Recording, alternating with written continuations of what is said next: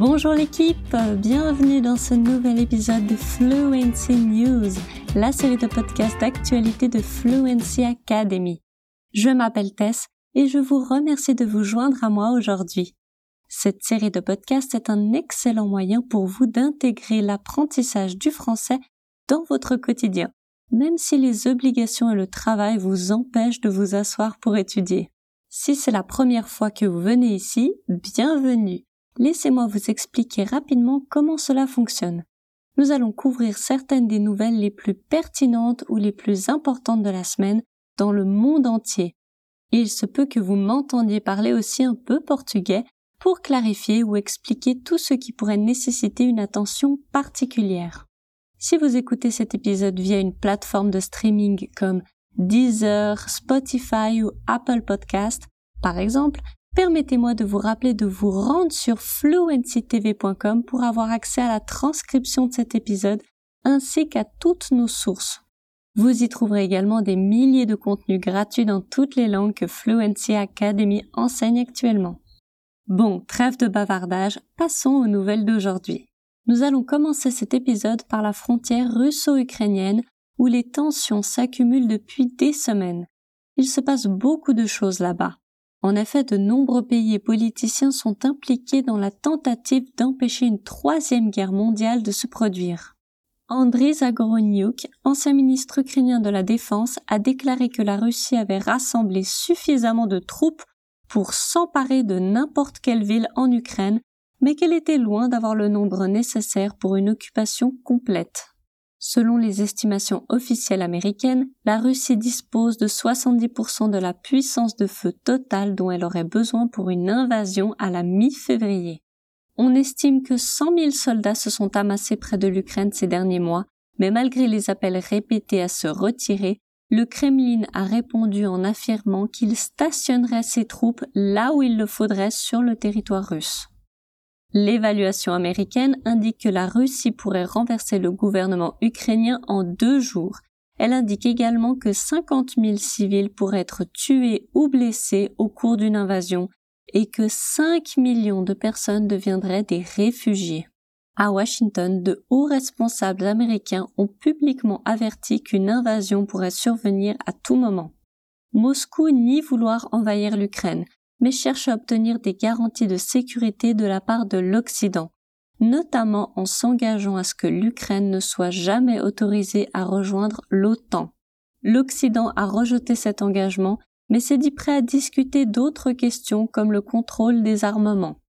Le président américain Joe Biden a laissé entendre que la Russie ne choisirait pas la diplomatie parce qu'elle demande des compromis que les États-Unis et l'OTAN ne sont pas prêts à faire. Zagorodnyuk a déclaré au Garden qu'il était encore difficile de comprendre le plan à long terme du président russe. Nous ne voyons pas de finalité politique ici. Si Poutine s'empare de Kiev, il y aura une guerre à grande échelle. Les forces armées ukrainiennes se battront. Il y aura une résistance énorme à tout jamais. Pourquoi ferait-il cela a-t-il déclaré? L'Ukraine ne va pas dire rejoignons la Russie, ceci est bien compris à moins bien sûr que Poutine ne soit totalement délirant et n'ait sa propre compréhension de la réalité. Il y aura des sanctions, a-t-il poursuivi. Le président français Emmanuel Macron doit rencontrer Poutine à Moscou pour discuter d'une solution diplomatique. Le lendemain, il est prévu que Macron rencontre le président ukrainien Volodymyr Zelensky à Kiev. La Russie n'attend pas de percée décisive de ces entretiens, mais s'attend à ce que Macron propose des moyens d'apaiser les tensions en Europe, a déclaré le Kremlin. Macron devrait chercher à obtenir de Poutine qu'il s'engage à réduire les tensions. Dans une déclaration audacieuse, le président français a affirmé que ses négociations avec la Russie étaient susceptibles d'éviter un conflit militaire. L'intensité du dialogue que nous avons eu avec la Russie et cette visite à Moscou sont susceptibles d'empêcher une opération militaire de se produire. Ensuite, nous discuterons des termes de la désescalade, a-t-il déclaré. J'ai toujours eu un dialogue profond avec le président Poutine et notre responsabilité est d'élaborer des solutions historiques. L'affirmation de Macron selon laquelle ces négociations avec la Russie empêcheront un conflit militaire a suscité le mépris de ses ennemis politiques en France qui l'ont accusé de faire de la démagogie politique. Certains commentateurs et analystes ont prévenu qu'il mettait en jeu sa crédibilité en tant que négociateur, avertissant que ses efforts depuis 2017 pour courtiser le dirigeant russe ont échoué. Les élections présidentielles françaises doivent se tenir en avril et les adversaires électoraux de Macron l'ont accusé de chercher à armer la politique étrangère pour tenter de stimuler ses espoirs de réélection. Le langage de Macron rend le reste de l'Europe assez nerveux, déclare l'analyste de politique étrangère Ulrich Speck, chercheur invité au German Marshall Fund of the United States à Berlin, un groupe de recherche. Le mois dernier, dans un discours au Parlement européen, Emmanuel Macron a appelé l'Union européenne à poursuivre ses propres discussions avec le Kremlin et a déclaré que le bloc devrait négocier un pacte de sécurité et de stabilité avec le Kremlin. Certains dirigeants d'Europe centrale et des pays baltes ont déclaré que les commentaires du président français étaient inopportuns et risquaient d'encourager le Kremlin à essayer de monter les États-Unis et l'Union européenne l'un contre l'autre. Au moment de la rédaction de cet épisode, les pourparlers entre la France et la Russie n'ont pas encore eu lieu, il est donc impossible de savoir si les affirmations de Macron seront fondées. Restez à l'écoute de l'épisode de la semaine prochaine car nous ferons le point sur cette histoire. Você já ouviu essa palavra? Por parler? É uma palavra que existe apenas no plural, por isso dizemos les pour parler. É composta pelas palavras pour, para e parler, falar, e se refere às conversas, negociações que antecedem a conclusão de um acordo ou com a finalidade de resolver um caso. Na nossa história está assim. Les pourparlers entre la France et la Russie n'ont pas encore eu lieu. A negociação entre a França e a Rússia ainda não aconteceu. Geralmente, essa palavra é usada em notícias quando se trata de diplomacia mas é possível usá-la também na vida cotidiana. Por exemplo, Je suis en pourparler avec mon ex-femme concernant la répartition des vacances de nos enfants. Estou em discussões com minha ex-mulher a respeito da alocação das férias de nossos filhos. Na verdade, é raro ouvir alguém usando essa palavra no dia a dia porque ela é bem formal, mas não é impossível, tá?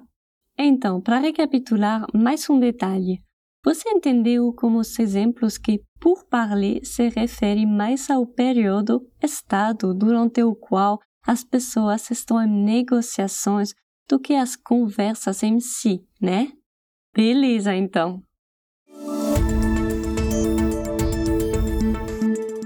Au Canada, le maire d'Ottawa, Jim Watson, a déclaré l'état d'urgence dimanche pour aider à faire face à une occupation sans précédent de dix jours par des camionneurs protestataires qui ont fermé une grande partie du centre de la capitale canadienne.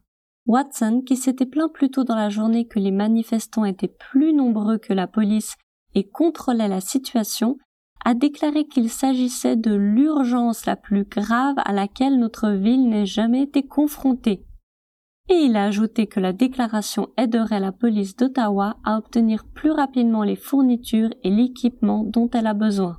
Le convoi de la liberté a commencé comme un mouvement contre l'obligation de vacciner les camionneurs transfrontaliers, mais il est devenu un point de ralliement contre les mesures de santé publique et le gouvernement du Premier ministre Justin Trudeau. Devant la fureur des résidents face à l'absence de réponse officielle, la police d'Ottawa a relocalisé certains manifestants et érigé de nouvelles barricades dimanche, affirmant qu'elle recueille des preuves financières numériques d'immatriculation des véhicules et d'autres preuves qui seront utilisées dans le cadre de poursuites pénales. Ils ont également annoncé qu'ils allaient sévir contre les personnes tentant d'apporter des bidons pour ravitailler les centaines de gros camions qui bloquent la plupart des routes du centre-ville. Les manifestants ont paralysé le centre-ville d'Ottawa au cours des neuf derniers jours, certains participants brandissant des drapeaux confédérés ou nazis et d'autres affirmant vouloir dissoudre le gouvernement du Canada. Les organisateurs du convoi affirment qu'ils ne partiront pas tant que le mandat de vaccination n'aura pas pris fin. Le ministre canadien de la Sécurité publique, Marco Mendicino, a déclaré que le gouvernement ne reculerait pas sur cette question.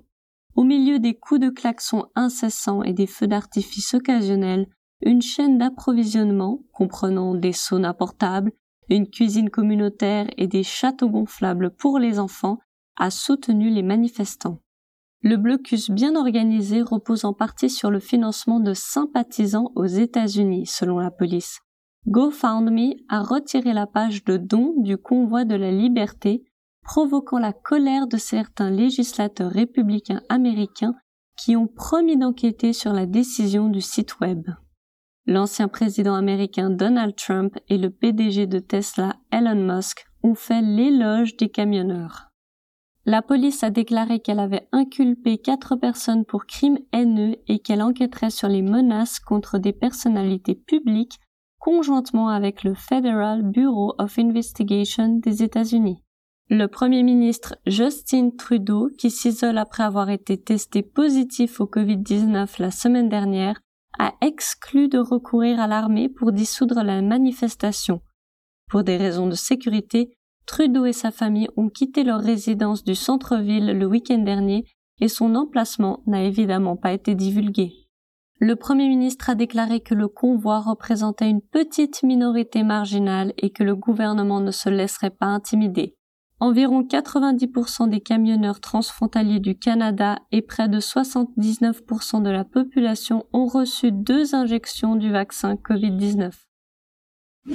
En français, faire l'éloge de quelqu'un, alguém ou quelque chose, algo, é uma das traduções possíveis do verbo elogiar.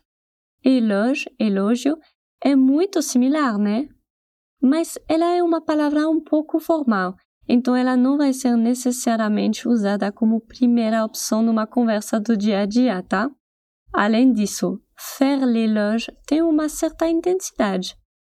Geralmente usamos complimenter quelqu'un ou faire un compliment à quelqu'un se for para fazer elogios de uma característica pessoal, ou féliciter quelqu'un ou quelque chose se elogiar tiver um sentido de parabenizar.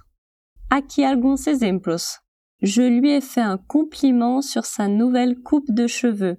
Eu elogiei ela por seu novo corte de cabelo. Il a félicité mon implication au sein du groupe. Ele elogiou meu envolvimento com o grupo.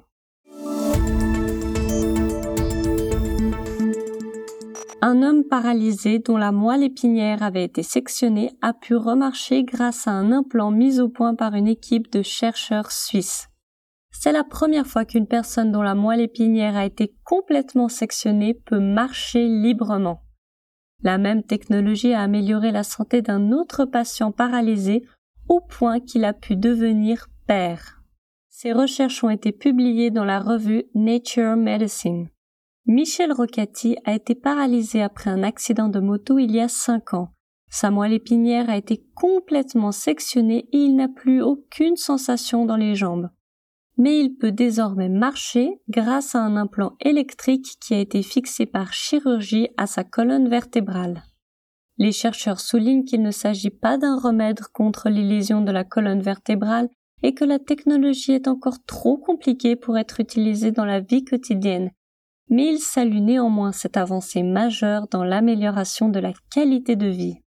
Une étude publiée dans la revue Advanced Science a montré des résultats tout aussi passionnants en Israël. Des scientifiques israéliens ont réussi à fabriquer le premier tissu de moelle épinière humaine en 3D. Les scientifiques ont fait marcher des souris paralysées en leur posant des implants de moelle épinière et affirment qu'ils sont à moins de trois ans de faire de même pour les humains dans le cadre d'essais cliniques. La première expérience mondiale a eu lieu à l'université de Tel Aviv, où une grande équipe a fabriqué des tissus de moelle épinière à partir de cellules humaines et les a implantés dans 15 souris souffrant de paralysie à long terme. 12 de ces souris ont ensuite pu remarcher normalement.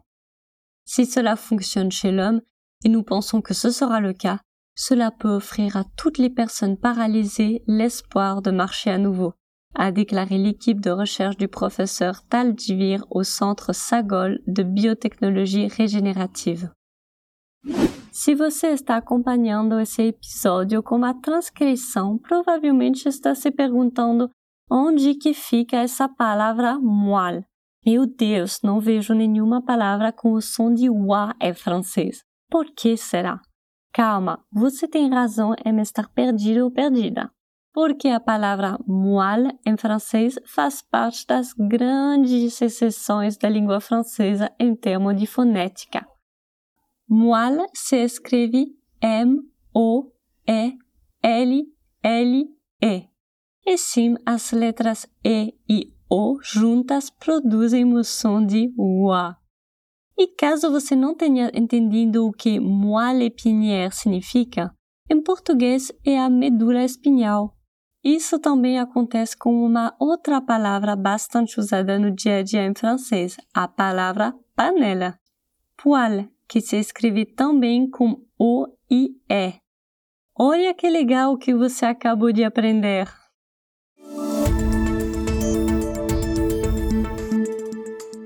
C'est ici que nous allons terminer l'épisode d'aujourd'hui, les amis.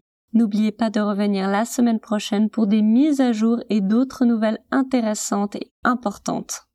E se você quer cortar anos dos seus estudos como nosso método e todo o suporte da Fluency Academy, faça a sua inscrição na nossa lista de espera.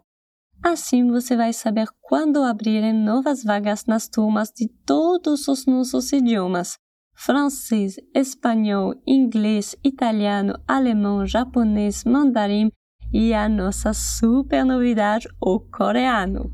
Então, se você sonha em chegar à fluência de verdade em qualquer um dos idiomas que eu citei agora, aperte o link na descrição desse episódio e faça a sua inscrição. Visitez fluencytv.com pour plus de contenu gratuit. Il y a un nouvel épisode de Fluency News chaque semaine et nous vous y attendons. À la prochaine!